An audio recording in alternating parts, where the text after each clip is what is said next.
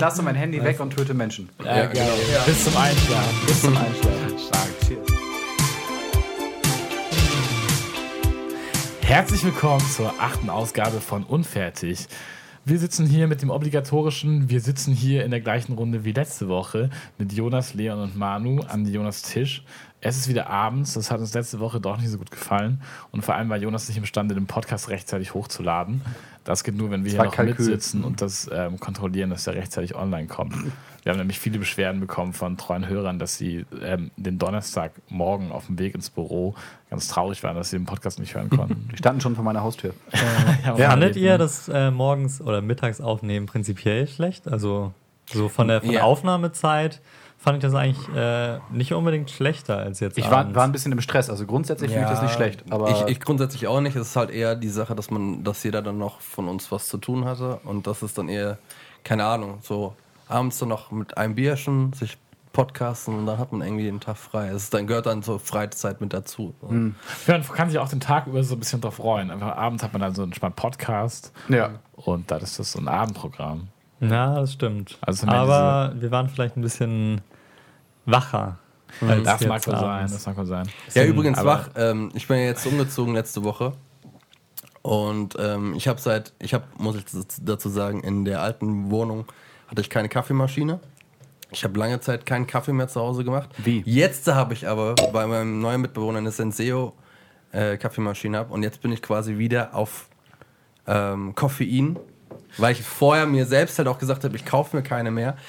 Wie ist denn euer, euer Kaffeekonsum? Ich, ich möchte, stopp, ich möchte erst eine Antwort auf die Frage, dass, du- warum du gesagt hast, ich kaufe mir jetzt keine mehr. Ich war, ja, ich war an einem gewissen Punkt, wo ich in meinem letzten Studium war, war es so, dass ich mal locker fünf Espressi Kannen runtergehauen habe. Also Kannen? Wie viele Kannen? Wie viel ist in der Kanne drin? Am Tag. Ja, also zwei Tassen, also kannst du sagen, ja, so zehn, zehn Tassen Espresso habe ich schon mal runtergekloppt. Ohne Problem. Aber ich meine, das waren auch krasse Umstände. Das war das Architekturstudium, deswegen musste man da halt auch irgendwas machen. aber hast du den noch ganz normal getrunken oder hast du den schon geraucht oder so? ja, es war ja Kaffee kippen, das war irgendwie so überlebenswichtig damals. Im Studium. Injiziert. Und das war, das war, man merkt dann halt auch irgendwann mal so, ey, das ist nicht so cool. Und deswegen habe ich dann so ein bisschen das runtergedreht, habe dann auch in die neue Wohnung dann auch meine Espresso-Kanne nicht mitgenommen und gesa- gesagt so, nein, ich mache das nicht mehr. Und wenn ich einen Kaffee hole, dann hole ich mir den in der Uni, aber jetzt mittlerweile haben wir halt eine Senseo, deswegen kommt das öfters vor, dass ich auch vom Schlafen gehen nochmal einen Kaffee trinke. Wie sieht's denn bei euch aus? Ich bin äh, bitterer Verfechter des Filterkaffees. Ich habe eine. Bitterer Verfechter. Wie viel trinkst du denn erstmal? Erstmal zur Quantität. Ich trinke äh, zu Hause ähm, außer am Wochenende relativ wenig, weil ich tatsächlich, wenn ich morgens aufstehe, äh, aufstehe, duschen und ins Büro. Und so eine Filterkaffeemaschine braucht ja immer verhältnismäßig lange für so, ein, für so eine zwei Tassen Kaffee oder so. Ähm, aber so am Wochenende, weiß nicht, so drei, vier Tassen morgens, vormittags oder so.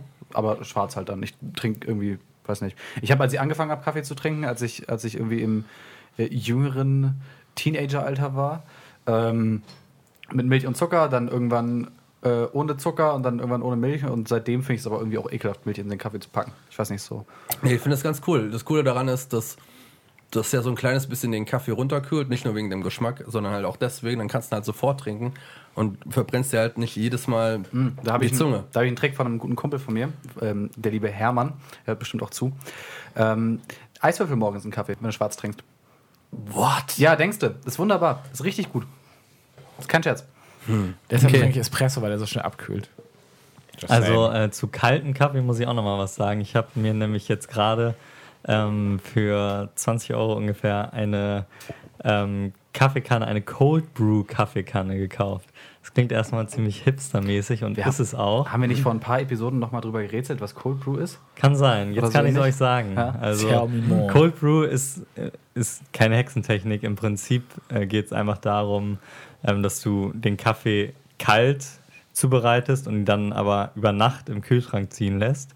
Also er wird gar nicht aufgebrüht, sondern wie einfach in so einer Teekanne quasi ist der Kaffeesatz in der Mitte und ähm, es kommt halt Wasser rein und das Ganze steht dann für mindestens zehn Stunden so im Kühlschrank. Und es klingt erstmal banal, weil man denkt, es schmeckt genauso wie kalter Kaffee, was aber überhaupt nicht so ist. Also der Futter ist, dass man ähm, wie ich gelernt habe dann im Zuge der Recherche, dass sich die, ähm, die Bitterstoffe des Kaffees ähm, durch die Hitze lösen. Das heißt, wenn man, wenn man ihn kalt aufbrüht, ähm, lösen sich die Bitterstoffe nicht und man hat quasi Kaffee, der vom Aroma genauso schmeckt wie Kaffee, aber fast gar nicht bitter ist. Und es hat schon fast so eine süße, Aber ähm, kann man das kakaoartige ähm, Ach so, ja. Äh, Wollte schon Note. sagen, weil der, der Also- bittere Geschmack ist ja im Endeffekt Ja, so aber- das Kaffee-Ding, ne? Also- Ja, aber halt nicht nur. Also, nee, nicht bitter. Wenn du so einen richtig geilen, Genau. malzigen Espresso hast oder so, das ist Du, nicht du schmeckst bitter, ja schon ich. irgendwie die Kaffeenoten und du Ja. schmeckst da dann halt auch noch viel mehr unterschiedliche Kaffeesorten und so. Und du kannst den Kaffee dann natürlich auch warm machen, irgendwie im Topf oder so. Oder du kannst ihn halt auch kalt schmecken. Es schmeckt halt nicht äh, kalt trinken. Aber mal nicht. ganz ehrlich, ist der Aufwand, lohnt sich Der Aufwand ist gar nicht- den abends anzusetzen, den in deinen Kühlschrank zu stellen und dann, dann morgens wieder warm zu machen? Du musst halt dran Nee, denken. warte, also erstmal, ja, wenn du ihn warm machst, dann würde ich sagen nein, aber wenn du ihn kalt trinkst, dann ja, vor allem, weil du halt diese Kanne, das ist bei mir jetzt so eine Literkanne und der ist halt auch gekühlt. Du kannst den locker halt drei Tage im Kühlschrank stehen lassen Na, und dann okay. halt jeden Morgen dir irgendwie eine Tasse machen. Das heißt, du hast jetzt nicht dieses Ding, dass du jeden Abend irgendwie da dieses Teil füllen musst, sondern du machst einfach einmal oder zweimal die Woche halt so ein Teil und dann kannst du halt morgens immer so den ersten Kaffee kalt trinken. Kann man vor allem auch direkt trinken. Das ist natürlich Ja, also kann ich auf jeden Fall empfehlen. Man muss schon so ein bisschen, also wenn man ihn jetzt nicht warm machen will, man muss schon irgendwie Eiskaffee auch nice finden, weil es geht halt schon so in die Richtung, aber es ist halt überhaupt nicht ähm, jetzt, also es schmeckt nicht wie abgestandener, kalter, bitterer Kaffee, weil halt die bitteren Noten weg sind. Wie ist denn eure Meinung zu Eiskaffee? Ich habe ihn selbst noch nicht getrunken. Deswegen. Es gibt, ja, es gibt ja so zwei Arten von Eiskaffee. Es gibt ja diese Leute, die als Eiskaffee diese ganze, den ganzen Ramsch mit Sahne und Zucker und irgendwie so Schokolade und so drin definieren. Ähm, hatte ich auch lange so ein Bild im Kopf, so das ist Eiskaffee. Das schmeckt natürlich auch gut. Ähm, kriegst aber irgendwie direkt Diabetes von und das ist irgendwie. Bist du satt nach, nach so einem Eiskaffee. Was ich aber neulich irgendwann mal getrunken hatte, bei besagter amerikanischer Kaffeekette, ähm, war einfach nur schwarzer Kaffee mit Eiswürfeln drin. Richtig eiskalt. Und das fand ich auch richtig geil. Ohne Zucker, ohne Milch. War das schwarzer vielleicht Kaffee. Cold Brew oder war das wirklich... Nee, Äh, es war, ganz war als Eiskaffee verkauft. Hat's Ja, ja, aber aber hat ja Hat's bitter geschmeckt, mit anderen Worten. Es hat wie kalt, eiskalter Kaffee geschmeckt. Das Okay, habe ich jetzt nicht also anders war's- wahrgenommen oder so. Weil du würdest es Ja. merken, wenn Ja, okay. es ähm, Cold Brew wäre. Also es ist wirklich, würdest du sagen, so ein krassen geschmacklicher Unterschied, dass du Ja. sagen würdest, das ist auf jeden Fall eine ganz andere Welt jetzt Eine so? ganz andere Welt. Es ist immer noch Kaffee. Und Ja. er schmeckt auch immer noch ein. Wenn du das einem Kind geben würdest, das würde nicht sagen, oh, lecker heiße Schoko oder kalte Schokolade, sondern es schmeckt halt immer noch nach Kaffee und auch ein bisschen bitter. Aber es ist halt viel weniger und gerade wenn du dich, Hat es dieselbe Konsistenz? ähm, ja. Okay. Also du musst es halt, es kommt auch darauf an, wie lange du den ziehen lässt. So, ich würde sagen, acht Stunden, acht bis zehn Stunden ist so die perfekte Länge, weil wenn du ihn länger ziehen lässt, dann hast du, irgendwann wird er dann doch wieder bitterer. Und wenn du ihn kürzer ziehen lässt, dann hast du so, dann ist er noch so ein bisschen, ja, halt eher wässriger, wie so zu, zu dünner Filterkaffee. Aber dann, ähm, ganz neue Welt, nein, aber auf jeden Fall so stark unterschiedlich, als dass du ihn nicht vergleichen kannst mit abgekühltem Kaffee. Und du kannst es, wenn du jetzt zum Beispiel eine ähm, French Press oder so hast, du brauchst dafür nicht direkt irgendwie ähm, jetzt so ein Magst extra Teil dafür. äh, kurz erläutern, was eine French Press ist? Äh, das sind diese Kaffeemaschinen, äh, nicht Kaffeemaschinen, diese Kaffeekannen, wo du so einen äh, halt Kaffeesatz reintust und dann heißes Wasser rübergießt und dann mit So so einer, runterdrückst. Genau, diese Hm, Presse ja, okay. runterdrückst. Hm, Und damit kannst du theoretisch auch Cold Brew machen. Also du haust das Hm. einfach rein und ähm, filterst das dann halt am nächsten Morgen den Kaffee erst Hm. raus. Du hast in deiner Cold Brew Kanne quasi ein integriertes Filter. Genau. So. Aber das hat halt keinen Vorteil vom Geschmack, sondern es geht einfach nur um Komfort. Also du kannst Ja, genauso ja. eine. Kannst du Ja. auch einfach, äh, einfach Kaffee nehmen und in so ein Tee-Ei packen? Meinst du, das funktioniert? Es kommt halt immer darauf an, wie. Also in so einen Teebeutel, meinst du? nee, so ein TI. ein Tee-Ei, aus Draht, diese. Ähm, Ach so. ein- oder ein ähm, Teebeutel. das ist Es ist, glaube ich, eigentlich. zu wenig Kaffee. Man muss zur Cold Brew-Sache sagen, es ist ein bisschen ineffizienter. Du brauchst mehr Kaffeesatz, als wenn du den heiß aufbrühst. Und ähm, ich glaube, so ein, so ein Tee-Ei, wie du es nennst, ähm, So ist auch so ein TI. ist ein bisschen zu wenig für so eine Tasse. Ah, okay. Aber du kannst zum Beispiel eine Teekanne einfach auch nehmen, wenn, wenn die, ähm, also wenn das Sieb fein genug ist, dass da jetzt der Kaffeesatz nicht durchhaut quasi, dann würde es auch gehen. Wie trinkst du denn einen Nice. Kaffee, Lorenz? Äh, ich muss gestehen, ich bin froh, dass wir über dieses Thema nicht vor, nicht vor äh, vier Wochen gesprochen haben. Oder, naja, sagen wir vor acht. Da war ich nämlich noch gar kein Kaffee-Fan. Meine, ähm, meine kleine Schwester hat gefühlt äh, so 15 Jahre vor mir angefangen, Kaffee zu trinken. Und meine ganze Familie trinkt ähm, schon lange und gerne sehr viel Kaffee. Und ich fand es immer widerlich. Habe mich aber irgendwie gezwungen, ähm, Espresso zu trinken manchmal. Ich war schon so vor einem halben Jahr oder so ab und an mal, also das kann man an einer Hand abzählen, mit Jonas einen Kaffee trinken, habe dann Espresso getrunken und habe mich ein bisschen gezwungen, mich daran zu gewöhnen und bin mittlerweile eigentlich ein relativ großer Fan davon. Also ich vermisse ihn jetzt nicht, aber wenn sich die Gelegenheit bietet, dann trinke ich gerne einen Espresso. Eigentlich Schwarz. albern, dass man sich so dran Total. gewöhnen muss. Ja, also voll, wieso hast du dich, voll. was war dein, Ähm, weil dein es nicht Bestreben? Weil, weil ähm, Kaffee mir öfter zugänglich ist als beispielsweise Club Mate. Und ich jetzt auch nicht Cola trinken will und ich auch nicht glaube, dass es besonders wach macht. Und ich es auch ganz geil finde, mal einen Kaffee zu trinken. Also Äh, Dann ich finde auch einfach, ich richtig finde auch Filterkaffee, oder? Nee, Espresso. Aber ich finde, ich finde den, den Move, einfach einen Kaffee trinken zu gehen, eigentlich ganz geil. So, sich eine halbe Stunde Zeit zu nehmen und einen Kaffee oder Espresso oder whatever zu trinken. Ist geiler, als sich jetzt mittags irgendwie so einen Softdrink reinzuknallen. Oder ein Bier. Oder ein Und es bringt so ein bisschen Ruhe rein. Ne? Ist ein bisschen, Ja, also so, ich habe auch das krass als äh, so Rauchenalternative, weil du hast einfach so Ja. dieses ähnliche Feeling, dass du irgendwie was hast, was du so ritualisiert machst und worauf du dich freust, was du konsumierst, Ja. was aber nicht Essen ist, wovon du quasi auch mehr trinken kannst als jetzt irgendwie nur regelmäßige Mahlzeiten. Und also es ist schon ein erheblicher Faktor bei mir. Macht euch den Kaffee dann auch wirklich richtig wach oder könnt ihr ganz viele Kaffee trinken und merkt nicht wirklich viel? Also ich habe schon das Gefühl, wenn ich so, aber wie gesagt, ich bin auch noch, noch nicht dran gewöhnt und vielleicht ist es auch ein Placebo. Aber ich habe schon das Gefühl, wenn ich so zwei Espresso getrunken habe, direkt hintereinander, hintereinander dann, ähm, dann merke ich das schon. Ich habe ich hab immer das, so das Ding, ich mache das manchmal so, dass ich wenn, ich, wenn ich Ferien habe, wenn ich im Urlaub bin oder so, dass ich gar keinen Kaffee trinke, um so ein bisschen die, die Toleranz von den Koffeinrezeptoren wieder völlig runterzuschrauben. Und dann, dann merke ich immer so wieder, wenn ich dann irgendwie das erste Mal wieder im Büro bin oder an der Uni oder so, dann, dann knallt es wieder richtig rein, das Koffein. Aber dann baut sich die Toleranz wieder so auf. Interessant. Und dann irgendwann ist es so, okay, du trinkst das halt, aber du richtig wach wirst du nicht. Und dann kommt irgendwann der Punkt, dann trinkst du Tasse 7 oder so im Büro und dann überschreitest du diesen Punkt und dann wird, wird dir so ein bisschen kalt und du fängst so ein bisschen an zu zittern und dann merkst du dein Herz ziemlich dolle und dann merkst du, jetzt hast du zu viel Kaffee Ja, getrunken. das, dann bist, das liegt nicht am Kaffee, dann bist du auf Turkey, weil du zu lange nicht mehr gesoffen hast. das ist nämlich so ab Direkt 16, man hast dann eine ab 16 Uhr Aber- hast du nämlich so 13, 14 Stunden Pause gehabt. Also zu meiner Nee, aber über, ich hatte einmal ganz krass, da war ich samstags im Büro, hatte noch, ähm, war noch am Schneiden, weil irgendwas fertig sein musste.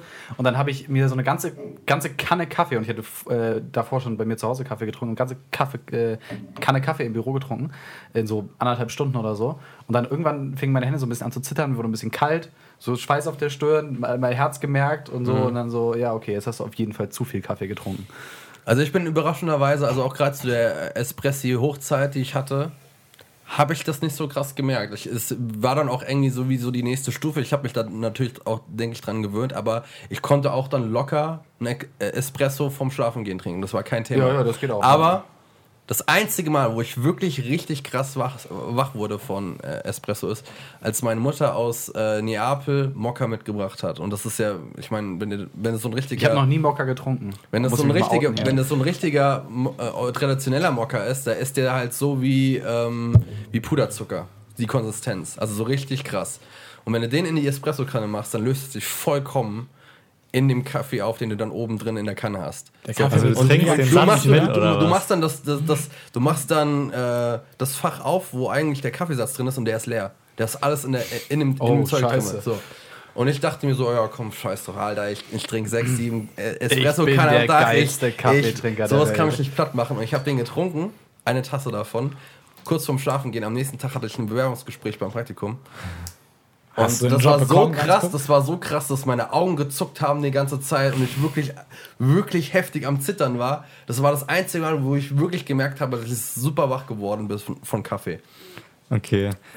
Ja, sowas habe ich äh, noch nie erlebt. Das klingt ziemlich krank. Also ich versuche persönlich immer meinen Kaffeekonsum zu regulieren. Ich habe da so Ist auch besser so. Regeln, nicht mehr als drei Tassen am Tag und so. Mhm. Und es geht schon. Also ich glaube, man, man sollte es schon ein bisschen im Rahmen, halten, im Rahmen halten. Wobei viel, glaube ich, auch Placebo ist bei, Ja. Kaffee. Also dieser Wachmacher Ja, ich glaube, das ist auch dieses genau Einfach dieses morgendliche Ritual. Ja, man denkt genau. so, ah, ich bin noch nicht richtig fit, ich Nee, habe noch es, keinen es, es Kaffee ballert nicht mehr getrunken. richtig rein, aber ich habe das Gefühl, wenn du es nicht machst, dann merkst du es. Ja, ja, Ja, weiß so Kann aber auch- der Wenn ich es vergesse, bei mir ist es so, ja, wenn ich Kaffee möchte und keinen bekomme, dann ja. Aber manchmal vergesse ich es auch einfach. Und dann merke ich irgendwie so nachmittags, oh, habe heute noch keinen Kaffee getrunken. Schnell Kaffee. Was ist, was ist denn so mit diese ganzen, also Latte Macchiato, Kaffee Latte? Trinkt ihr das Nee, generell? gar Nee. nicht. Ich trinke Nee. nur schwarzen. Ich wollte aber trotzdem nochmal über Kaffee-Zubereitungsarten reden. Ich habe nämlich, weil du sagst, äh, du bist Filterkaffee-Fan, bin ich auch. Also oder zumindest French Press ist ja im Aber das ist ein Prinzip sehr, ähnlich. sehr, ein, sehr einsames Feld, weil du kriegst das außerhalb von Deutschland irgendwie gefühlt gar nicht. Ja, ja. Aber Mhm. in Deutschland wird es halt wieder trendiger, sage ich mal. Also so, dass Cafés und so anfangen, hast du schon mehr, dass sie wieder Filterkaffee verkaufen. Hm. Aber ich finde auch, also der ist halt schon irgendwie deutlich dünner und weniger stark als so Siebträgermaschinenkaffee. Mhm. Und ich habe mir mal jetzt irgendwie vor, vor einem Jahr oder so bei so einem gebrauchten Kaffeemaschinenladen, ähm, Nemos heißt der, in Hamburg, ziemlich zu empfehlen. Nemos Äh, oder Nemos? Nemos, keine Nemos, Ahnung. okay. Ich weiß nicht, wie der ausgesprochen wird. So wie Nemo, dieser. Findet Nemos. Genau, so wie Ach, findet ah. Nemos.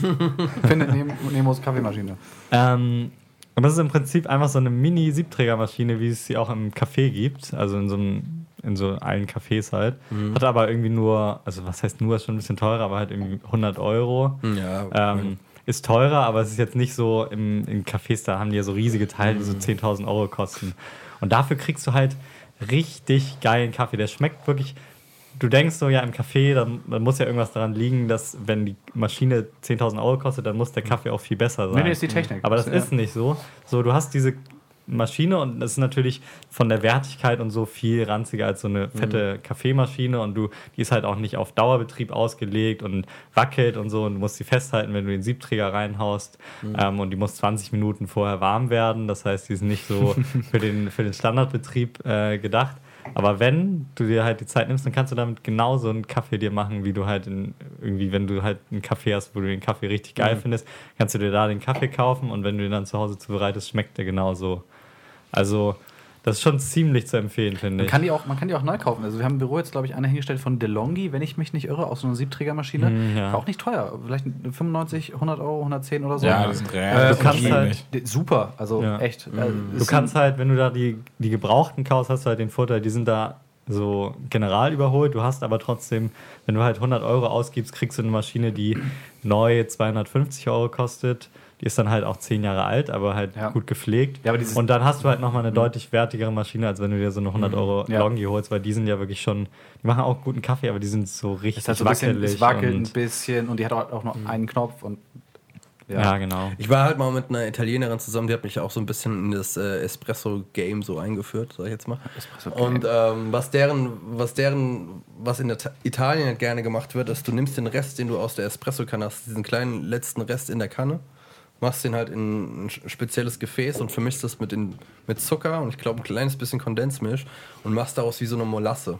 Und stellst du in den Kühlschrank rein und das kannst du dann bei dem nächsten Kaffee, den du dir machst, kannst du das Zeug dann in deinen in deinen Kaffee reinmachen und das ist halt ja wie so ein cremigerer Zucker, der aber so ein bisschen nach Kaffee schmeckt und das, darauf schwören halt manche Italiener. Das hört sich kommt natürlich und echt es ganz schmeckt schön gut an. und das schmeckt richtig geil. Das schmeckt richtig geil. Ich kann es mir gar nicht vorstellen gerade. Ja, ich hasse vor allem auch diese Kondensmilch. Also kommt mir da, äh, schüttelt sich Kondensmilch gleich ist das gleich wie alles. Kaffeesahne? Ja, ja, ähnlich, glaube ich, oder? So, ja. Weiß ich nicht. Also ja, ich glaube schon, ja. ich mag das aber auch nicht so, dieses Raststättenmilch, so haben sie Milch, ja, ja, da in diesen kleinen Tüten auf dem Tisch. Ja. Nee, ist auch gar nicht meins. Habt ihr schon mal Karamell Latte getrunken? Ja, Nein. nicht meins. Nicht deins? Nein. Alter. Also, Also ich finde das geil. ich Jetzt find ja zusätzlich zum gut. Koffeinschock ja noch einen Zuckerschock. ja, aber Außerdem Dingern, die Dinger haben irgendwie Aber musst 750 ja auch wach Kalorien. werden, ne? Und kosten 9 Euro. Nee, so, der ist allem, da hast du noch Sahne und irgendwie Schokostreusel drauf und so. Und 0,5 oder so. Ja, da Nee. finde ich, aber da finde ich den, die besagte äh, Seattler ähm, Kaffeekette finde ich schlimmer, die Frappuccinos für irgendwie, keine Ahnung, 8 Euro verkauft und das schmeckt nach gar nichts. Nach wirklich gar nichts. Schmeckt zum Kotzen. Ja, ist dem so? Zucker. Ist dem Habt ihr so. mal so einen immer- Frappuccino getrunken? Ich muss ja gestehen, wie gesagt, ich bin der äußerste Kaffee-Noob. Aber ich habe immer von einigen Nee. Leuten gehört, so, ja, das ist dann mega teuer, aber der Kaffee ähm, ist doch einfach ganz lecker. Der Filterkaffee ist gut. Also Der- kann ja, man- Der kann man Filterkaffee ist vor allem auch nicht teuer. Da kriegst du einen halben Liter für irgendwie 3 Euro. Und das ist günstiger, als wenn du in so einem Standardcafé bist. Also Ja. Filterkaffee geht voll klar. Aber, aber der Frappuccino, der schmeckt zum Kotzen. Das ist halt Das ist doch Geschmackssache, oder? Es gibt Nee, genug das Leute, ist, die das nee, feiern. Das, das ist Nein. nicht geil. Das ist nicht Nein. geil. Das ist nicht geil. Das, das schmeckt, weil es halt so Wir, verwässert wir, ist wir, durch wir müssen mal, halt wir müssen mal ein. Tasting, wir machen mal so ein Tasting. Das können wir du gerne bekommst so machen. einen Kaffee von Starbucks und Live einen Kaffee Podcast von bei Ka- Starbucks. Genau, live Podcast. Aber ähm, nur und, mit und Kaffee MacBooks. vom Bäcker und dann, also ja, nur mit MacBooks, genau. Na klar. Ähm, und dann checken wir das mal. Ja, Gut. Also Okay. Kaffee, wir schauen mal, was wir. Mir fällt an dieser Stelle Du auf, du dass wir noch nie so eine leidenschaftliche ähm, Diskussion oder so ein leidenschaftliches Gespräch über Bier geführt haben. Doch. Doch, haben wir. Haben wir ja. Haben Wir haben doch schon erste über. Albisbacher Klosterbräu. Ja, ich erinnere mich. Episode 2 oder so. Ja. Shoutout an Zoe. Du, hattest, du hattest vorhin gesagt, du hast drei Arten Kaffee zuzubereiten. Du hast deinen French Press. Ja, dann Siebträger und Cold Brew, ja, okay. Ja, genau, das waren Ja. drei. Ja, nicht schlecht. Und ja, Filterkaffee finde ich, ich hatte auch mal vor, mir so, so Handfilter zu kaufen. Weil Filterkaffee schmeckt ja nochmal ein bisschen anders als Siebträger. Ja. Man kann es einfach für so drei Euro oder so, Da- so einen die- das ist halt so das Ding. Ich kaufen. habe halt diese, diese, diese klassische ähm, Filterkaffeemaschine hier stehen, aber es ist immer so ein Akt und dann kommen da drei Tassen raus. So, ne? Und irgendwie, dann musst du den Rest wegpacken und so. Also ich glaube, das ist schon entspannt, wenn du diesen, dieses eine Ding hast, was du auf die Kaffeetasse Tasse oben draufstellen kannst. Filter rein, Löffel Kaffee rein, Wasserkocher, heißes Na, das Wasser einmal relativ reinlaufen lassen. Das ist schon easy. Gibt es Also, denn eine Also eine- Zubereitungsform, die ihr richtig scheiße findet? Senseo-Teile zum Beispiel? Oder? Nee. Äh, Die finde ich nicht geschmacklich scheiße. Also Senseo ist, glaube ich, nochmal mehr in Ordnung als Nespresso. Ja, das, ne? die sind auch verteufelt. Die sind so Umweltaspekt oder umwelttechnisch scheiße und übel teuer. Ja, aber Senseo ist mehr Aber okay. die Senseo, schmecken beide ganz okay. Senseo hat ja diese Verpackung aus so, ich weiß nicht, was das ist, aber ja, das so, ist ja so ein Pa- Papier. Oder? Papier. Ja, genau. Aber diese Nespressos, die haben Alu und Plastik. Ja, aber da ist auch einfach nur ein Kaffeesatz drin. Und vor allem umgerechnet kostet deine scheiß Tasse Kaffee dann 30 Cent oder 32 Cent oder so. Überleg dir mal, was deine Tasse Kaffee mit einer Filterkaffeemaschine kostet. Ja, gut, aber Ja. wenn du eine Tasse Kaffee pro Tag trinkst, dann ist es immer noch nicht so ich viel Geld. verstehe den Anwendungszweck, sagen wir Ja, so. ich auch. Also ich bin da echt so nicht so ein Geschmacksnazi oder ein Die schmecken ja, gut, gar, kein, nicht, gar keine Frage. äh, Hater. Also mir Nee. ist das recht, jeder soll irgendwie das aber so der, machen, der, er Müll, der Müll und, und so Aspekte schon fies. Ja, okay, das Und es gab ja auch viele Leute, die gesagt haben, dass das nicht so gesund ist, wenn man die ganze Zeit irgendwie Alu aufbricht und da seinen Kaffee durchpresst. Ja, ich würde jetzt Nestle auch nicht ähm, so gerne halt irgendwie mit meinem täglichen Kaffeekonsum unterstützen. Aber ich glaube, das Nestle-Thema machen wir jetzt ähm, nicht. Habt ihr, habt ihr einen Lieblingsfilterkaffee oder so, den ihr kauft? Oder bist du so ein fancy Die Krönung. Kaffeebohnenkaufer? Der aus so- Äh, einzige Ähm, Shit, der geht. Ja, Meine Freundin ja, arbeitet Krönung. in einem Café und da trocken, ich, trocken wir uns immer Kaffee. Also, Fuchs. äh, da gibt's Kaffee. Aber Nee. ich kann auch nicht sagen, was das für welcher ist. Ja, aber ja Jakobs Krönung, muss ich mal nur recht geben, bester Filterkaffee Mhm. der Welt. Punkt. Okay. Ja. Sehr Ja, gut. Sehr Sehr schön. gut. Jonas, ich habe gehört, äh, du wolltest äh, heute noch was Ich wollte oder hast wir uns haben so ein äh, kleines, was mitgebracht. Äh, ein kleines Thema aus dem Bereich, so mittelinteressant, aber irgendwie trotzdem ein bisschen interessant. Mildly Mi- interesting. mi- Mildly interesting, ganz genau. Ähm, Stichwort TMZ. Was, was kommt euch in den Kopf? Gar nichts. Dito. Ich hatte erst wirklich gedacht, dass du das Thema angesprochen hast im, Vor- in der- im Vorgespräch, dass es sich um diese Klatschpresse aus Amerika handelt. Aber du hast gesagt, T- TMZ, ja, ähm, die Klatschpresse, TMZ, äh, Hollywood-Magazin, aber es hat einen Grund, dass es TMZ heißt. Und äh, ich, möchte heute, more. ich möchte euch heute was darüber erzählen. Ähm, und zwar TMZ steht für äh, die 30-Mile-Zone. Ähm, und äh, das ist im Prinzip der Grund, warum Hollywood eigentlich nur existiert. Ähm, in der Kreuzung in Hollywood gibt es äh, eine, eine Gewerkschaft von Filmemachern, Filmtreibenden, Filmproduzenten. Die heißt die, lass mich mal kurz hier nachgucken, AMPTP, steht für Alliance of Motion Picture and Television Producers.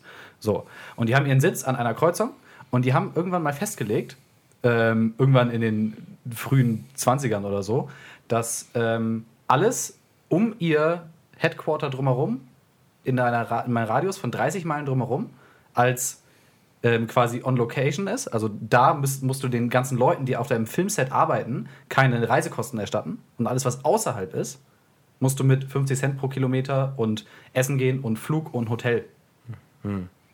Verstehst du, was ich meine? Ja, ich verstehe, was genau, du meinst. So. Und deswegen ist Hollywood da, wo es ist. Und das gilt nämlich heute noch. Das heißt, die Produktionskosten innerhalb dieser 30-Meilen-Zone sind für alle Filme, weil diese ganzen, ganzen Filmsachen sind unfassbar vergewerkschafft in Amerika. Ne? Du musst im Prinzip, wenn du, wenn du Screenwriter bist, wenn du Kameramann bist, wenn du Tonmann bist, wenn du Lichtmann bist, musst du in diesen Gewerkschaften sein, um überhaupt irgendwas machen zu können. Ähm, und die halten sich alle an diese 30-Meilen-Zone. Und wenn du jetzt beispielsweise innerhalb dieser 30-Meilen-Zone auch nur am, am äußeren Ende ein Filmset hast, ähm, dann musst du den Typen, der kommt und sagen wir mal in Los Angeles wohnt, ähm, nicht Los Angeles, Hollywood, da so um die Ecke, ähm, dem musst du kein Kilometergeld bezahlen. Los Angeles war schon richtig. Ja. Wenn du das aber quasi irgendwo anders in Los Angeles drehst, also außerhalb, Außerhalb der dieser 30-Meilen-Zone und der kommt vom selben Punkt und es ist nur ein Kilometer weiter, musst du im Kilometergeld bezahlen. Und deswegen sind die ganzen großen Studios, diese Movie Ranches und so, die sind alle innerhalb dieser 30-Meilen-Zone. Und daher kommt halt auch der Name dieses TMZ-Magazins. So. Interesting. Und das ist wirklich die Daseinsberechtigung von dem Ort Hollywood. Ja, Leute, wenn man die Story hören, warum es überhaupt in Los Angeles die Filmindustrie aufgemacht hat. Sehr gerne. Ja, bitte. Ähm, eigentlich diese Nickelodeons, also Nickelodeons sind kleine Kinos, die ähm, so 30, ja, so 1, 2 Minuten Filme gezeigt haben. Da hat eigentlich so Kino angefangen, teilweise. Ähm, mit so Animation und so weiter. Ähm, und es gab ein Kamerasystem, das erfunden wurde, das halt Kameratechnik revolutioniert hat. Und zwar ist das äh, eine Art und Weise, wie ähm, so ein Übersprung da war in der Kamera, so dass das Filmmaterial beim Film nicht gerissen ist. Es gibt eine ganz bestimmte Bezeichnung dafür, weiß ich jetzt aber leider nicht mehr den Namen. Das heißt, das ist nicht so, äh, ni- nicht so, nicht so extrem straff drinne in dieser Kamera, sondern das ist wie so ein, äh, wie so eine ja, leicht locker dann drin und läuft dann durch da, wo, wo es Das dann ist belichtet Celluloid. wird. Ein, innova ein innovatives System. So, und Ja. die Sache ist, dass äh, die meisten Filme bis zu dato in New York gedreht wurden, wo das Patent abge abgegeben wurde. Und ähm, derjenige, der das Patent drauf hatte, wollte ähm, Geld haben von den Leuten, die diese Kameratechnik benutzt haben, also seine Kameratechnik. Und es gibt viele Filmhistoriker, die glauben, dass der Grund, warum sie nach Los Angeles gegangen sind, auch nicht darunter lag, weil es halt ein neues Gebiet war, sondern einfach auch deswegen, weil es wenige Leute gab, die wussten, dass, dass, dass man Patentrechte auf diese Kamerasysteme zahlen musste und man konnte dann quasi so im Untergrund Filme damit drehen, ohne demjenigen, der diese Technik erfunden hat, äh, das Geld zu geben. Ich wollte gerade sagen, so zu, es gibt ja auch kaum eine größere Distanz in Amerika Ja, als eben, zwischen also New ich York mein- und Los Angeles, ne? Das, das Interessante ist auch daran, dass in den ersten Jahren von Hollywood, äh, wenn man sich heute Hollywood anguckt, sei das jetzt ähm, auf der Autorenseite, aber auch auf der Regieseite, sind das halt vornehm äh, Männer, die das machen, egal in was für einem Gebiet, auch Produzenten. Damals war das halt eine Sache, wo viele Frauen auch Regisseure waren, ähm, weil es aber auch eine Kunstform war, mit der man halt damals kein Geld verdient hat. Sobald halt diese Industrie Auftrieb gehabt hat und man merkt, ey, da kann man Geld mitmachen, wurden halt nach und nach Frauen aus diesem Business rausverdrängt. Gibt es auch eine ganz gute Dokumentationsserie darüber, heißt äh, The Story of Film and Odyssey, kann man sich mal reinziehen. Das ist vielleicht sogar, ja, jetzt habe ich es ja schon gesagt, das wäre jetzt mein Grab der Woche gewesen, aber egal. Ja, kannst du nicht mehr Er bringen. muss ja spontan einen neuen ausdenken. so geht das nicht. So Mist, funktioniert ne, das war nicht. so gut. Ja, aber TMZ, nee, das wusste ich nicht. Ja, das ist so ein, so ein mildly interesting Fact. Und wo hast du denn aufgeschnappt? Aus Ähm, einer äh, auf dem äh? YouTube-Channel, den ich vor drei, vier Episoden schon mal geplagt habe. Half is ich. Interesting? Half is Interesting. Der erinnere hat ein Video darüber gemacht. Und ähm, ja, ich finde es witzig, so dass das äh, wirklich irgendwie eine, eine, eine Regel von einer Gewerkschaft von vor über 100 Jahren wirklich dafür sorgt, dass Hollywood da ist, wo es ist und auch da bleibt, wo es ist. So, ne? Sonst würdest du ja, wenn du schlau wärst, sagen wir mal, irgendein riesengroßes Filmstudio oder Filmset irgendwo in der Mitte von der Wüste bauen, na? wo du ganz viel Platz hast und nicht so viel für, für Grundstücke bezahlen musst, pipapo. So, aber da sind halt auch Regularien festgeschrieben, wie zum Beispiel, wenn ein Crewmember mehr als drei Stunden innerhalb von Amerika konsekutiv fliegen muss, muss Business Class oder First Class bezahlt werden. Egal, ob das ein Tonassi oder ein Regisseur ist.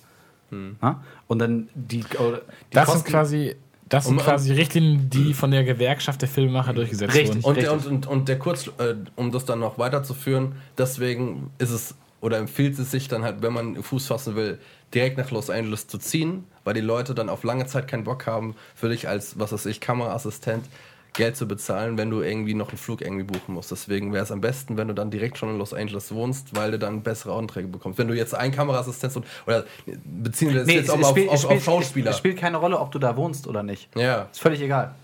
Ja, ja, aber ich meine, wenn du, wenn du da jetzt Fuß fassen willst, sag ich jetzt mal als Schauspieler, deswegen reisen ja. sie ja alle nach Los Angeles. Ja, genau. Dann ist es doch irgendwie, so, wo ich mir sich dachte, ja, wenn wir jetzt, der passt zwar für die Rolle, aber dann müssen wir jedes Mal den Flug bezahlen, hin und zurück, bla bla bla, ist ja alles irgendwie ein bisschen umständlich. Oder bei Produktion und äh, Kameraassistenten.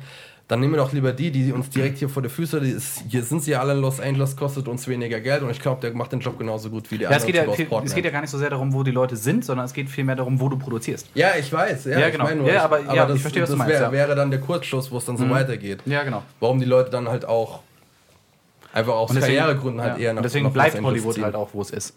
So, ne? Das hat so kleinere Film-Communities in, sagen wir mal, New York oder New Orleans oder d- wo auch immer die ganzen äh, Leute sich auch noch rumtreiben. Aber der große Hub wird halt nach wie vor in Los Angeles bleiben. So, ne? Weil du wirklich da alles hast.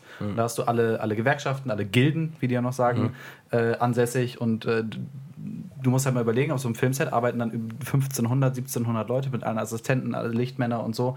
Ähm, und wenn du das nur halt fünf Meilen außerhalb dieser TMZ machst, ne, musst du allen für ihren Commute von, von da bis dahin und wieder nach Hause halt irgendwie 55 Cent Kilometergeld bezahlen. So.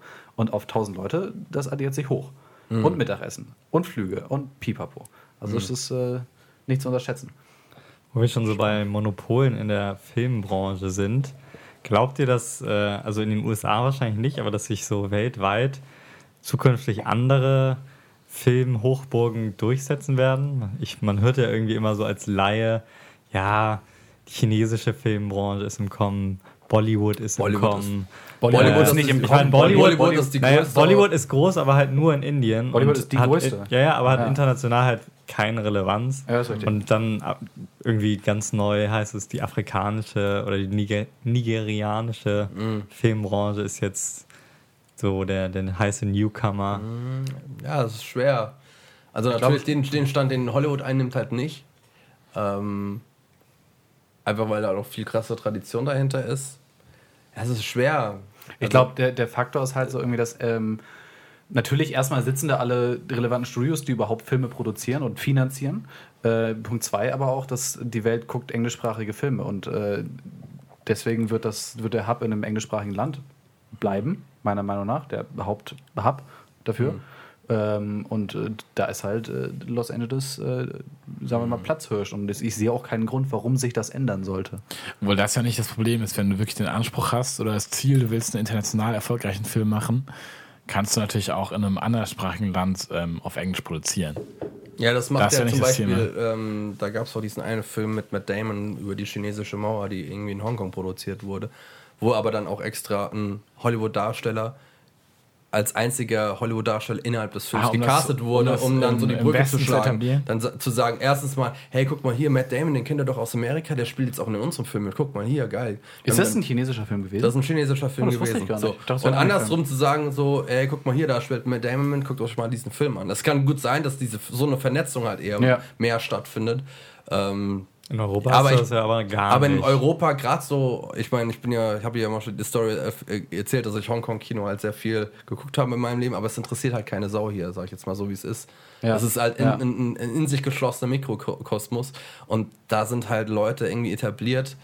Und das ist halt auch eine komplett andere Guckkultur. Das siehst du halt auch in die Art und Weise, wie diese Filme aufgebaut sind und wie du das guckst. Ja, klar. Das, das merkst du halt auch als, als Europäer, dass das dann vollkommen anders ist. Es ist da halt immer sehr, sehr schwer, so diese umfassende ähm, Mentalitäten halt auch einen Film zu machen, der ir- irgendwie äh, kulturübergreifend die Leute anspricht. Aber gerade in Europa sollte man doch dann denken, dass uns zum Beispiel in Deutschland die, keine Ahnung, die französische oder die spanische Kultur näher ist als die, als die amerikanische. Und dass dann ähm, durch die kulturelle Nähe dann auch über die Sprachbarriere hinaus sich ähm, ja, EU-ausländische, nee, EU-inländische Filme in Deutschland oder halt auf dem europäischen Markt durchsetzen soll. Sollte. Ich glaube, wo man das, das ist natürlich ein anderes, ein anderes Level. Das kann Kinofilm, aber es gibt ja äh, im Fernsehen unfassbar viele ähm, skandinavische, skandinavische Krimis und so ein Kram. Was, was, im, was im deutschen Fernsehen Ja. ausgestrahlt wird. Ja. Ich glaube, das ja. ist schon so, dass wenn man halt quasi erstmal diese, äh, wenn man erstmal die kritische Masse von der Ästhetik und von der Machart überzeugt hat, dann kann man damit schon Erfolg haben. Wie sieht das ich. mit französischen Filmen Also, aus? ich glaube, Franzö französischer Film habe ich auch so ein paar so Komödien im Kopf. Ja klar, es gibt so ein paar, die haben halt auch eine Ähm. starke Filmbranche, also eine nationale. Es ist klar, dass dann so ein paar Hits rüberschwappen. Aber also wir haben jetzt nicht wir, regelmäßig. Wir haben, wir haben auch eine deutsche nationale, starke Filmbranche. Aber wisst ihr zum Beispiel, Aber die hat keine internationale Relevanz. nicht. Wi- Ja, wisst ihr denn, ob so Filme wie, ähm, okay, hier, ähm, wie ist denn der, ähm, hier mit dem, mit dem Pfleger an dem Typen Rollstuhl? Ziemlich Ziemlich beste beste Freunde, Freunde, genau. ja. Das war natürlich schon ein sehr erfolgreicher Film. Aber wisst ihr denn, ob es deutsche Filme gibt, sagen wir, Ja. keine Es gibt ein paar, die Knocking on Heaven's. Door oder whatever, ähm, die Gegen die Wand beispielsweise von Farid Akim war sehr erfolgreich damals auf der Berlinale. Ähm, Dann gibt es, Aber es sind die, immer nur die Engel, wenigen. die Das Engel über Berlin, das waren 80er Jahre. Für das Boot natürlich, der einen Oscar gewonnen hat. also es gibt so hin und wieder so, Das sind einzel- halt. so Ja. sind einzel dann auch immer- immer einzelne so- Dinge, aber man hat nicht das Gefühl, dass wir irgendwie eine Relevanz spielen. Das war halt vor irgendwie in den 30er Jahren und sowas war das eine ganz Ich andere bin aber, Nummer. genau, Mittlerweile gerade ist sagen, es halt ganz, am, ganz am Anfang natürlich so Fritz Lang, Metropolis, Pipapo, das war sehr viel Deutsch geprägt, so die, die Anfänge von der, von der Filmbranche, Deutsch-Französisch. Aber ähm, ich bin interessant, wo es jetzt hingeht, weil wir hatten jetzt ja gerade die Netflix-Serie Dark. Ich habe sie noch nicht gesehen, aber hat ja viel, viel drüber gelesen, viel drüber äh, diskutiert, Preise gewonnen und so. Und das war ja auch eine deutsch produzierte Serie. Ja, also ich Ähm, sehe da auch die, das Potenzial, weil ich würde dir prinzipiell widersprechen, dass Deutschland eine starke Filmbranche hat. Ich würde sagen, klar, es gibt so ein paar Regisseure, so Till Schweiger, Matthias Schweighöfer Niveau, die, oder auch jetzt so Komödien wie Fuck You Goethe, die richtig dick laufen und die sich auch finanzieren können. Aber du hast einen Großteil der Filme, die einfach sich nicht rechnen, die nur über Filmförderung hier äh, in Deutschland laufen, die deswegen auch extrem abhängig sind. Das meine ich die aber im sich halt nicht rechnen, weil sie international nicht vertrieben werden. Ich meine nicht kommerziell stark, ich meine irgendwie Output stark. So, es passiert viel. ja, aber weil es halt, weil es halt stark subventioniert ist. wird. Ja, genau. Ja, ja. Eben. Es So. ist halt eher so. Es pa passiert viel, viel Tatort, es passiert viel Bergdoktor, es passiert viel Ja, Schwarzwaldklinik. nicht nur, so. das, ja, es ist aber, nicht, nicht nur das, sondern ich finde, es ist halt auch, wir haben so ein kleines Innovationsproblem. Man versucht halt sehr, sehr oft US-amerikanische Modelle zu imitieren, weil die gen- genau, weil man weiß, dass die laufen. So Stromberg, Ja. dass das halt irgendwie Ja. von The Office ist und so weiter. Und, äh, aber das, das Traurige ist ja, wenn man das macht, dann funktioniert es ja auch. Ne? Stromberg war ja super erfolgreich. ja, es ne? war halt super erfolgreich, das muss man halt sagen. Ne? Aber ich finde das Aber was heißt das Traurige? Es ist ja nicht traurig. Aber ja, es aber es ist halt. ähm, Es folgt ja dazu erstens mal, dass die Lizenz irgendwie auch von, den, von Ricky Gervais, der die Serie erfunden hat.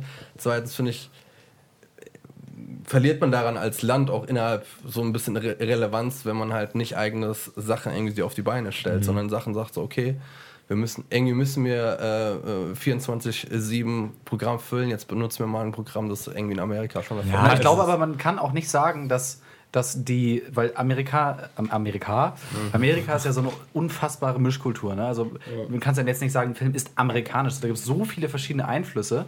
Ähm, und ich habe das Gefühl, dass, dass diese, diese, sagen wir mal, kulturelle oder in, einflussreiche Diversität in Deutschland einfach nicht so krass ist wie in Amerika. Und amerikanischer Film ist nicht amer gleich amerikanischer Film.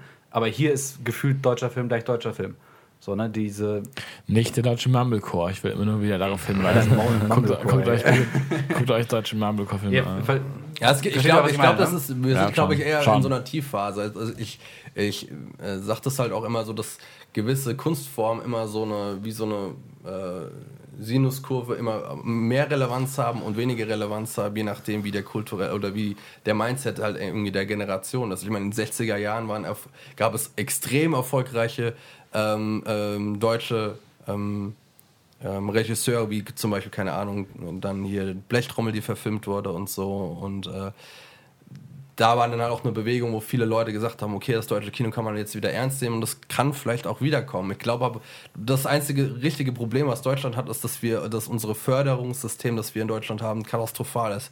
Wenn man das beispielsweise mit Frankreich vergleicht, wo allein schon die Auflagen, die du erfüllen musst, um vom Bundesland Nied- Niedersachsen gefördert zu werden, ist halt ein Kraus. Das ist halt in Frankreich komplett anders legst halt ein Konzept vor, sagst dir, du willst den Film drehen und dann läuft das. Und in Ja. Niedersachsen Sachen, die dann so, ja, dann musst du aber mindestens hier ähm, Eine Szene. eine drehen. Szene muss dann halt irgendwo da und Oder da sein. Das ist halt Minuten. Schwachsinn. Ja, ne? ja. Aber eigentlich ist es ein spannender Ansatz, dann zu denken, also zu überlegen, was Netflix da bewirkt, weil Mhm. es ist natürlich eine, eine große Chance, Netflix als internationale Plattform für, für auch nicht englischsprachige Serien zu nutzen, die dann aber synchronisiert werden und dann vielleicht auch auf dem englischen Markt funktionieren, weil man muss die Amis zum Beispiel einfach mal konditionieren, dass sie sich auch ähm, gedappte Filme und Serien reinziehen.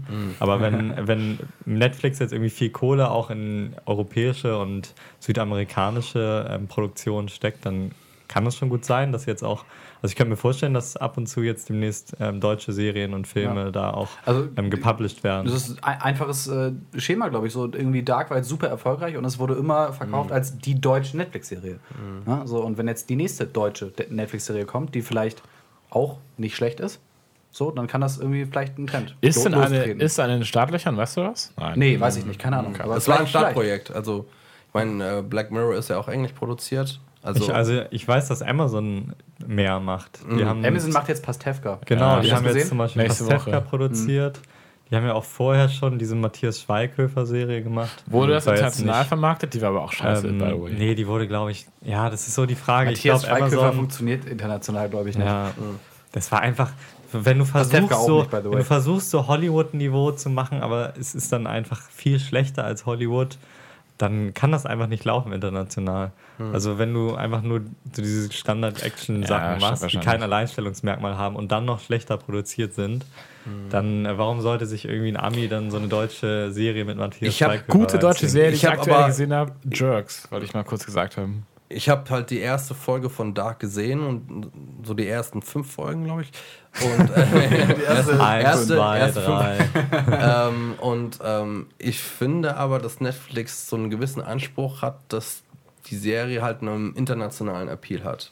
Also ich hatte Ja, das Gefühl, ja, ja. dass das nicht so eine, okay, jetzt machen wir mal eine Sache, die halt in Deutschland irgendwie Anklang findet und dann ist gut, dann haben, haben die Deutschen auch mal was zu gucken in deutscher Sprache, sondern irgendwie, ich habe das Gefühl, okay, äh, die sollen jetzt mal eine Serie machen, aber wir wollen schon, dass das irgendwie vielleicht auch international vermarktet werden kann. Ja.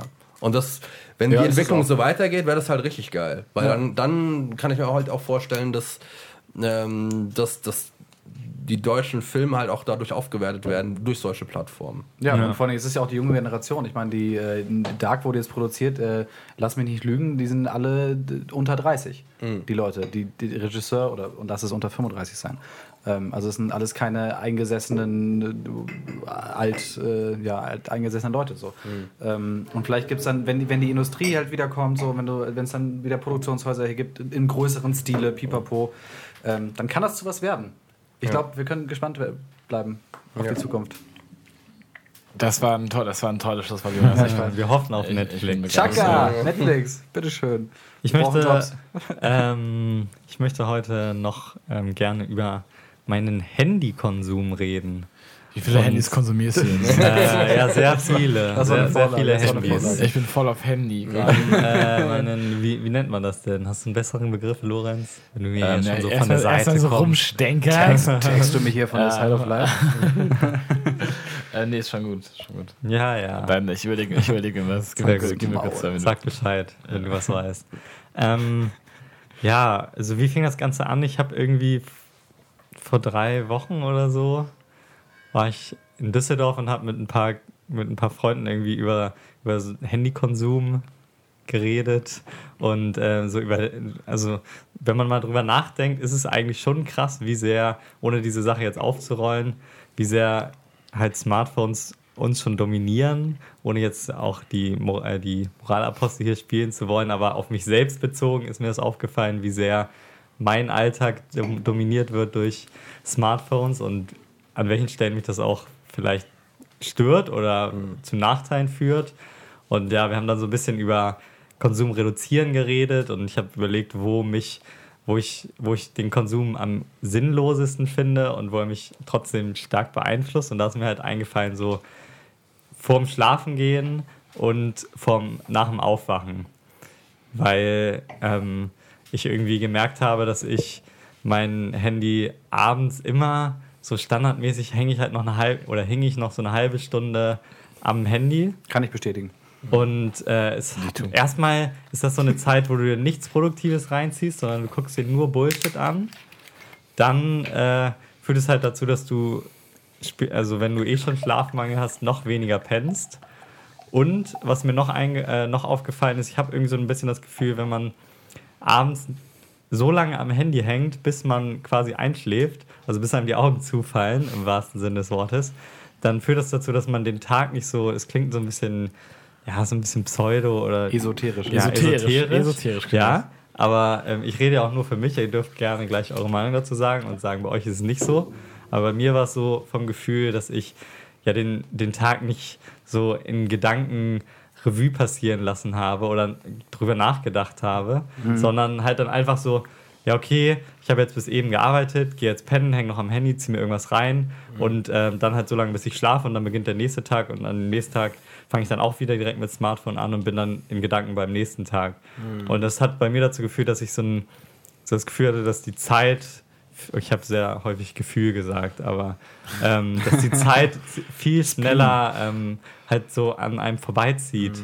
Ich weiß nicht, ob ihr wisst, was ich meine. Das ist ein Ja, bisschen schwer auszudrücken, ähm, weil ja, weil du halt, weil du nicht mehr sozusagen in dem Moment mal drüber nachdenkst, weil du immer eine Ablenkung hast. Ja. Und ich habe dann halt für mich den Schluss gezogen, okay, ich hau jetzt einfach mal mein Handy aus dem Schlafzimmer, also steck's dann immer ähm, in die Steckdose außerhalb des Schlafzimmers und es war anfangs mega ungewohnt, weil du erstmal eine Beschäftigung brauchst und einschlafen musst, legst dich ohne ins dir Bett und irgendwas denkst dir so, reinzuziehen. Und jetzt?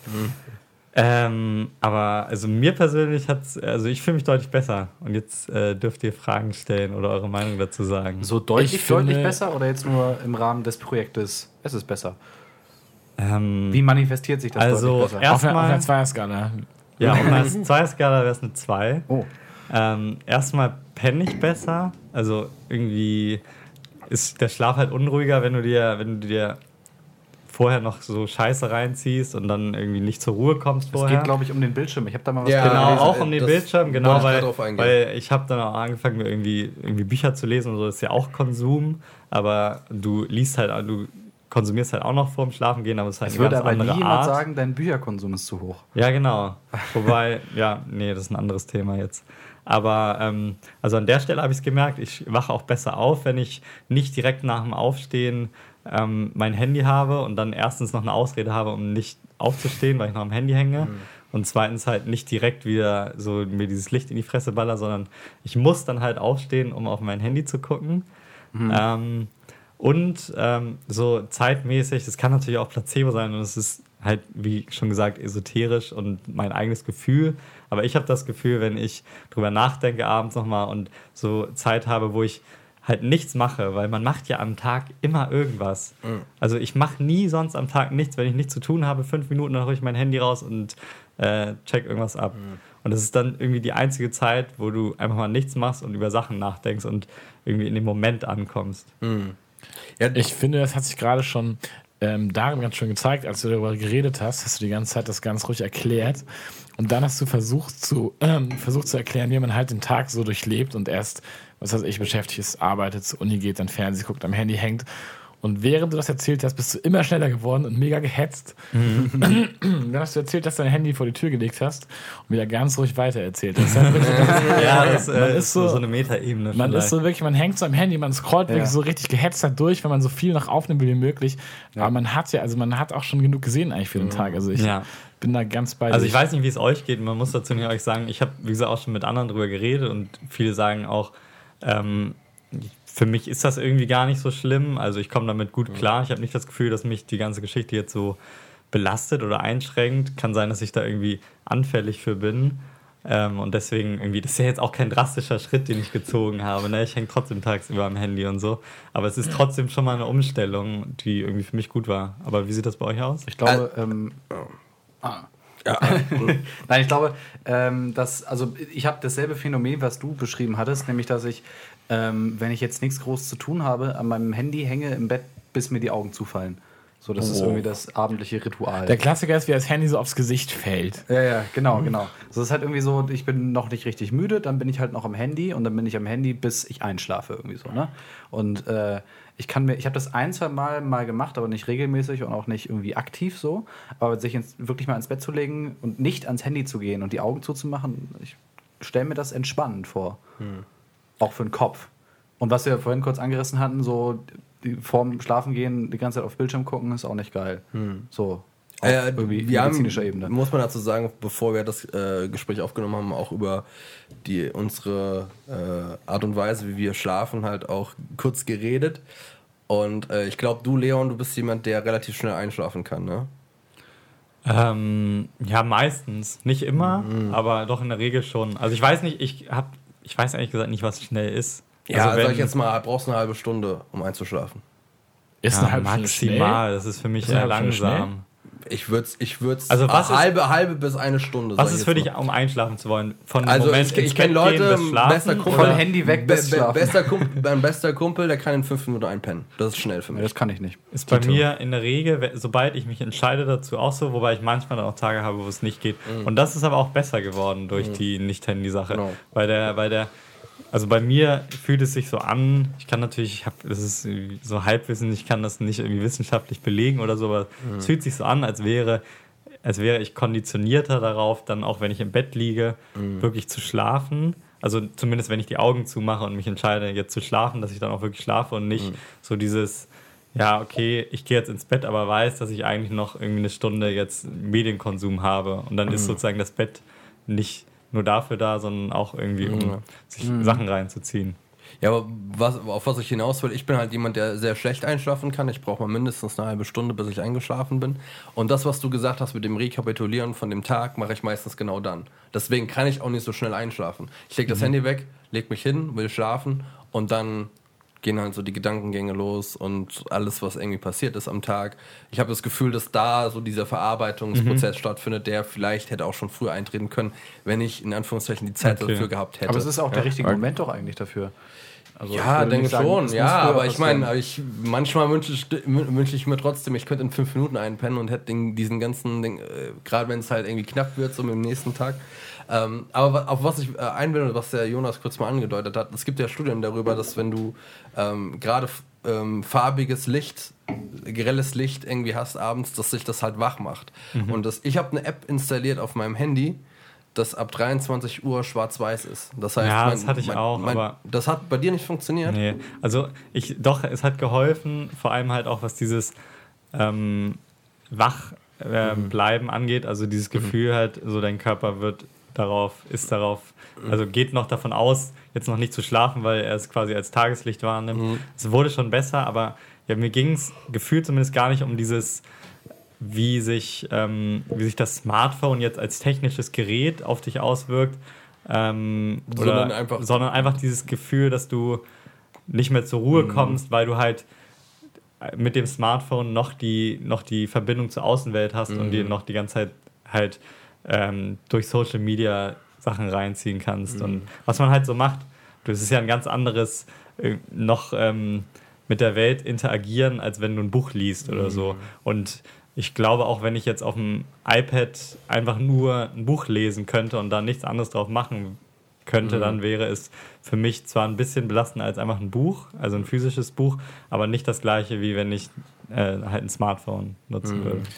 Ich glaube, das Ding dabei ist auch einfach, dass du diese Handysache, das hast du halt den ganzen Tag.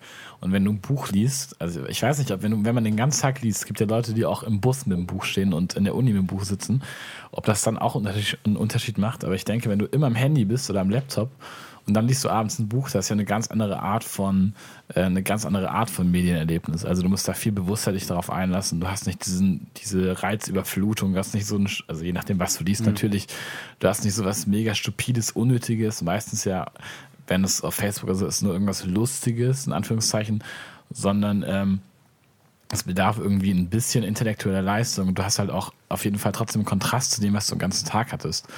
Also ich glaube, dass das schon auch hilft, um jetzt ähm, deinem Körper klarzumachen, okay, das ist jetzt was anderes, das ist jetzt die Vorstufe von Schlafen. Ja, das glaube ich auch. Also da, das kann man nicht gleichsetzen von wegen, ja, generell Medienkonsum macht jetzt keinen Unterschied, ob Buch oder Smartphone. Aber was, wa- worauf ich noch hinaus wollte, der interessanteste und wichtigste Aspekt für mich ist nicht der, ähm, wie sich das jetzt auf meine Schlafqualität ausgewirkt hat, weil ich habe davor jetzt auch einen- keinen Leidensdruck gehabt. Es war jetzt nicht so, dass ich irgendwie vorher die ganze Zeit Depri war, weil ich zu wenig und zu schlecht geschlafen habe.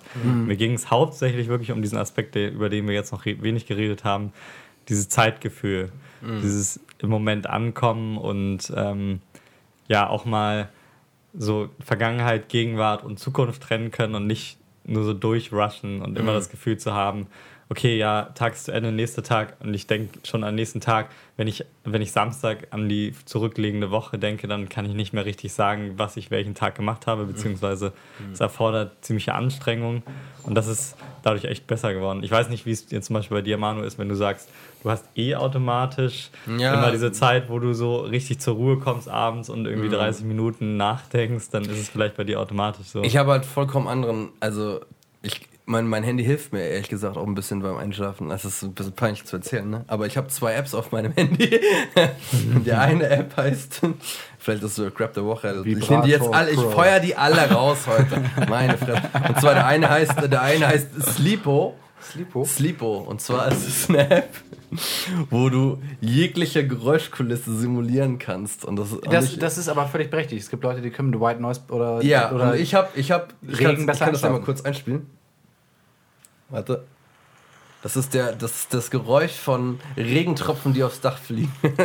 und, und das mache ich immer. Also du kannst mit Timer einstellen und das läuft eine halbe Stunde und dadurch penne ich besser ein. Das, kann ich nicht gar nicht.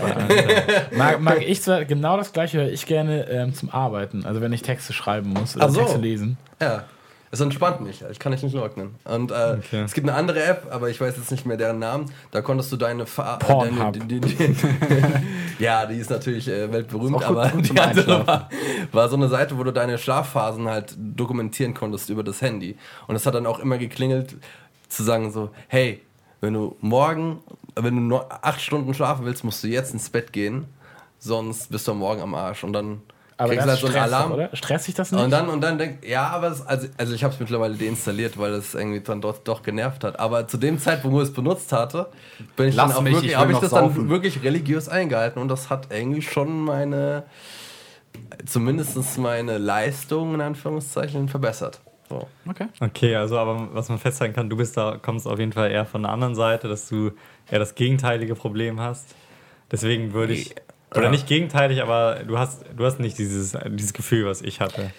Und deswegen Ich kann es ich kann's vollkommen nachvollziehen. Okay. Ich weiß genau, was du meinst. So, ich, bei mir ist es halt eher, dass, dass diese Rekapitulierung halt meistens halt immer schon Mhm. stattfindet, jede Nacht einfach und das da, äh, vielleicht auch rituell dazugehört. Ja, vielleicht Mhm. ist es genau das Ding, dass ich nicht sofort einschlafen kann, sondern mir meistens noch eine halbe bis dreiviertel Stunde Gedanken mache über den Tag. Wie sieht es denn bei euch aus? Also, Jonas, wenn du sagst, du pennst ein, also du hängst so lange am Handy, bis du Ich, einpennst. ich mach's nicht immer. Ich, äh, in letzter Zeit habe ich auch, äh, ich habe interessanterweise immer so Phasen. Es gab äh, vor ein paar Jahren mal eine Phase, da konnte ich im Prinzip ohne einen Podcast oder ein Hörspiel oder so nicht richtig einpennen. Äh, dann gar nicht mehr. Dann vor einem Jahr oder so habe ich wieder Hörspiele und Podcasts zum Ein Einschlafen gehört. Und jetzt vor zwei, drei Monaten, fast schlagartig, stört mich das wieder beim Einschlafen. Ähm, kann ich nicht an irgendwas festmachen. Ähm, aber ich habe jetzt seit ein paar Tagen auch, jetzt unabhängig von deinem Experiment, ähm, angefangen, einfach Handy aus und hinlegen, jetzt äh, ohne mit der Intention weniger Handy oder so. Ähm, aber wenn man sich dann so ein bisschen so hingleiten lässt, das hört sich wie- wieder esoterisch an, pipapo, aber ähm, ich sage viel zu viel pipapo, ist mir übrigens aufgefallen. Ähm, sich so ein bisschen hingibt und dann einfach irgendwie, ja, so dahin gleitet. Viel mehr kann man das ja nicht sagen, so wenn man irgendwie einschläft. Das ist ja so ein Dahingleiten. Ähm, und das fand ich auch irgendwie sehr angenehm in dem Moment. So, das hat mich dann, habe ich am Tag danach jetzt nicht irgendwie aktiv gemerkt oder so. Ähm, aber ich will abschließend dazu vielleicht auch noch sagen, dass ich dein Experiment vielleicht auch mal ausprobieren werde. Ich auch, finde das. ja. also ich kann es empfehlen. Ja, Lorenz, also- was sagst du? Du bist eher kri- kritisch, Ähm, du hast dich zurückgehalten. Also sagen wir mal so, nächste Woche Podcast-Recording, ich werde erzählen, wie dann meine Woche ohne Handy am Bett lief. Ähm, nee, ich muss sagen, ich bin von der Idee absolut angetan und ich finde sie, ähm, das klingt absolut sinnvoll und ich muss auch, ich kann wieder so eine Waldorfschulanekdote auspacken, die auch an dieses ganze esoterische Thema anknüpft. Mein langjähriger Klassenlehrer hat uns immer gepredigt, ich weiß natürlich, wie immer, ich bin nicht so der Zahlenmensch, ich habe die Zahlen schon wieder vergessen, dadurch wird alles ein bisschen unseriöser. Ähm, aber so das, womit man sich die letzten x Minuten am Tag beschäftigt, das äh, beschäftigt sich die nächsten x Minuten oder Stunden so im Schlaf. Das verarbeitet man, whatever. Deswegen Mhm. sollte man nicht bis zur letzten Sekunde am Handy sein oder einen Film gucken oder was weiß ich. Ähm, weil man das dann, nur weil das ich dann das verarbeitet, oder? weil man das Also ich halt, hab- ich hab das, das sind halt ja. Dinge, die musst du ja teilweise, ich muss ja nicht, also es ist einfach nicht nötig für mich zu verarbeiten, was ich auf Facebook noch gesehen Ja, habe. okay. Also das ist verschwendete, äh, verschwendete Schlafenszeit, in der ich was anderes hätte verarbeiten können. Ist das ich so eine weiß Waldorfbegründung nicht, oder ist das wissenschaftlich irgendwie? ich, ich habe ich hab keine Ahnung. Ich habe ich hab wirklich keine Ahnung. Ähm, gefährliches Halbwissen. Gefährliches Halbwissen. Gefährliches Das ist auch wieder so eine gefühlte Sache, wo ich schon glaube, Ja. dass ich selber merke, also ich habe in den letzten Tagen tatsächlich auch losgelöst von einem Experiment wieder angefangen, ein bisschen zu lesen vom Schlafengehen ab und an mal. Ähm, Kurzgeschichten kann ich nur empfehlen, weil ich nicht so der Buchfan bin, weil das dann so viel ist, so weiter und so fort. Egal. Lesen vom Schlafengehen ist irgendwie doch ja, geiler, also auf jeden Fall ein geileres Gefühl als, ähm, als mit dem Handy ins Bett gehen. Aber ich möchte mich diesem Experiment nicht anschließen, weil ich nicht so der Fan davon bin, solche, ähm, solche, ähm, solche Deadlines mir zu setzen und so Versprechungen zu machen, weil ich weiß, dass ich die in der Regel nicht einhalten kann, egal worum es geht. Ja, klar, ich sehe es Aber ein. ähm, Das ist auch ein bisschen. Das ist schon eine geile Sache in sich. äh, man muss halt irgendwie das, man muss so Sachen, man kann die eigentlich nur durchziehen, wenn man sie wirklich machen will. Ist genau wie irgendwie mit dem Rauchen aufhören oder so. Wenn du wirklich das Gefühl hast, irgendwie für dich ist das jetzt gut, dann machst du es. Aber wenn dir jetzt nur jemand sagt, irgendwie hier so auf Moralapostel, das ist ganz schlecht mit dem Handy und du solltest wirklich nicht mehr ins, äh, in deinem Bett am Handy hängen, dann ist es halt so, ja, okay, gut. Wenn du für dich selbst das Gefühl hast, es geht eigentlich voll klar, dann ist ja auch, also passt ja alles. Ja, ich würde das so. Ich glaube, es kommt vielleicht auch darauf an, ähm, was man am Handy macht. Ist, vielleicht ist dieser stupide Medienkonsum noch besser, ja, oder ich will das vielleicht gar nicht bewerten, aber ich habe manchmal auch so dieses Ding, dass ich so abends ins Bett, gehe, äh, ins Bett gehe und mir so überlege, okay, was steht morgen eigentlich an? Und dass ich dann abends noch ähm, meine E-Mails checke, die ich eigentlich erst am nächsten Morgen checken müsste, oder in meinen Kalender gucke, obwohl das auch am nächsten Morgen gereicht hätte, ähm, weil mich das dann irgendwie noch beschäftigt und ich denke so, ich bin nicht gut vorbereitet auf den nächsten Tag, auch wenn ich vielleicht gar nicht vorbereitet sein Da muss. vielleicht noch eine kleine Anekdote zu. Ich habe irgendwo mal gelesen und ich habe auch angefangen, das zu machen. Bevor du abends aus dem Büro gehst, eine Liste machen mit zehn Punkten, die du am nächsten Tag machen möchtest. Ähm, und das habe ich angefangen zu machen und das hilft für dieses äh, kopffrei nach dem Büro unfassbar dolle. So. Ja. Weil du, weil du dann quasi dieses. Weil du dieses diesen, diesen oh, Druck machst. oh, was so, muss ich ja noch machen? So, nimm dir fünf Minuten Zeit, bevor du gehst und schreib das auf, was du morgen machen möchtest. Das heißt, du lässt die Liste dann aber liegen, aber du weißt Auf deinem Hinterkopf, Schreibtisch. okay, die Liste liegt da, ich muss mir Genau. darüber jetzt und keine vor allem, Gedanken dann, machen. dann ich, das Ja. war wie so, ein, Ja. wie so ein Schalter. So, äh, okay, jetzt muss ich mir keinen Kopf mehr machen. Aber dieses, oh, was habe ich morgen noch zu tun? Ja, und äh, das, das hat mir zumindest. Ja, weil du dann, weil, weil du dann halt Dieses- außerhalb ja. dessen noch dann noch im Beruf drinne bist. Wenn du genau. diese Sache danach äh, schon im Beruf quasi machst, Ja, dann genau. ist es halt so, ah, alles klar, sobald ich über die Türschwelle trete, ist Feierabend. Ja, genau. Ja. also das fand cool. ich, hat mir sehr, sehr, sehr geholfen. Ich finde es schön, wie, dieses, äh, wie diese Handysache generell dazu abgedriftet ist, dass wir hier über unser Schlafverhalten so reflektiert haben. Ja, stimmt. Ich glaube, das war so gefühlt das, äh, das ruhigste Gespräch, was wir bisher in dieser, Tief, tiefgreifend. ähm, das, was wir in dieser Runde bisher geführt haben, glaube ich. Vielleicht sollten wir aber von tiefgreifend wieder zu banal und kurzweilig gehen. Inwiefern? Worüber Thema möchtest Thema Grabs. Yeah. Gut. Lass uns dieses Schlafthema, was wir gerade so durchgebrochen haben, ab, abrupt abbrechen. Jonas, was hat dir die letzte Woche gut gefallen? Was möchtest du uns vorstellen? Einen Musikgrab. Und zwar hat äh, die, äh, die relativ unbekannte Hamburger äh, Hip-Hop-Gruppe Fettes Brot äh, im Dezember ein neues Live-Album rausgebracht. Ähm, das heißt, ich meine, Gebäck in Time. Warte ganz kurz. Ich habe mir das hier gespeichert. Back in Time ist Gebäck auf jeden Fall ein in richtiger Time. Scheißname. Ja, es ist auf jeden Fall ein richtiger Das ist so richtig Kack- dieses- Nee, es heißt Gebäck in the Days. Ähm, der, der Titel ist scheiße, das Cover ist auch scheiße, aber die haben halt ähm, ein Live-Konzert gespielt mit äh, den beiden Dudes von äh, Fünf Sterne Deluxe ähm, und KOK Göppmann, also die, äh, die Urbesetzung von Fettes Brot. Also Fettes Brot war ja ursprünglich KOK Göppmann, äh, Tobi Tobsen ähm, und halt die, äh, die drei. Ähm, und äh, die haben viele sehr alte Tracks gemacht. Ähm, also so Sachen von, von Mitschnacker, schlecht, Definition von Fett und so, so Sachen, die halt irgendwie aus den frühen 90ern oder Mitte 90er kommen. Ähm, und äh, was ich bei Fettes Brot immer geil finde, ist, dass die Live-Recordings unfassbar hochqualitativ sind.